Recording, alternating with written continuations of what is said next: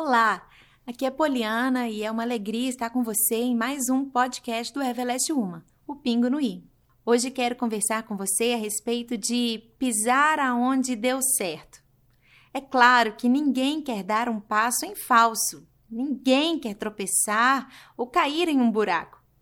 Todas nós queremos pisar em solo seguro. E saber para onde estamos indo é determinante para darmos passos certos. Para nós, olhar por onde anda ou olhar para o chão não é o que nos garante a segurança, mas sim olhar firmemente para Jesus.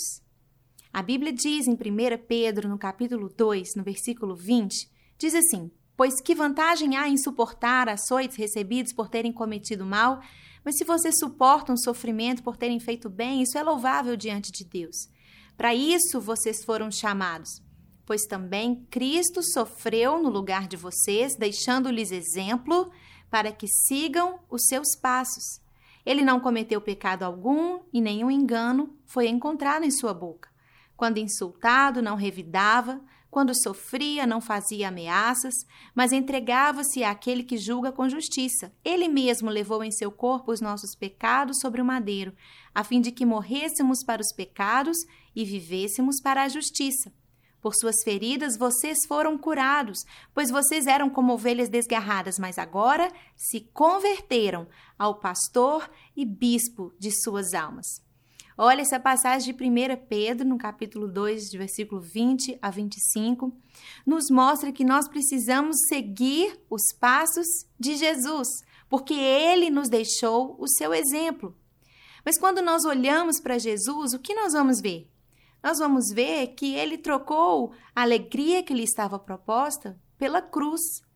Ele desprezou a afronta que sofria. Nesses, nesses versículos que lemos, diz que quando ele sofria, ele não fazia ameaças, ele se entregava àquele que o julga com justiça. Olha a forma do Senhor Jesus reagir diante de, de, do sofrimento, das injustiças, né? Ele se entregou para que nós vivêssemos. Então Jesus desprezou a afronta e ele também, quando olhamos para ele, nós podemos ver que ele recebeu a recompensa do seu penoso trabalho. Por isso então que quando andamos com Cristo, nós somos os primeiros a sermos beneficiados, é para o nosso próprio bem. Quando nós seguimos o seu exemplo e fazemos como está escrito nessa passagem, e seguimos os seus passos.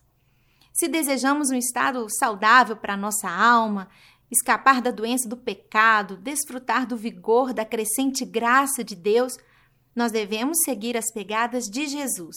Se quisermos desfrutar da alegria, da comunhão com Ele, se quisermos ser levados acima das preocupações, acima dos problemas deste mundo, então o que devemos fazer? Devemos andar como Ele andou, seguindo o seu exemplo. Apenas se nos revestirmos da imagem de Jesus, nós estaremos andando com o rumo certo.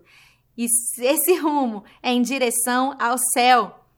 E é pelo poder do Espírito Santo que nós somos possibilitados e capacitadas a andar como Jesus, a andar em suas pegadas. E assim, com certeza, nós seremos felizes e nós seremos ainda reconhecidos como filhas de Deus. Longe dele, nós corremos grandes riscos de pisar em falso. Mas quem o segue de pertinho está sempre seguro. Em 1 João, no capítulo 2, no versículo 5 e 6, diz assim: Dessa forma, sabemos que estamos nele. Como nós sabemos que estamos nele? Aquele que afirma que permanece nele deve andar como ele andou. Amém? A minha oração por mim e por você é para que nós possamos olhar firmemente para Jesus, seguir as suas pegadas, ser como ele é e seguirmos o seu exemplo, para que assim nós possamos viver caminhando, dando passo a passo, passo a passo em direção ao céu, para mais perto de Jesus. Que esse seja o desejo do seu coração e que hoje você possa dar mais um passo para mais perto do Senhor. Deus te abençoe, fique na paz um grande beijo. Tchau!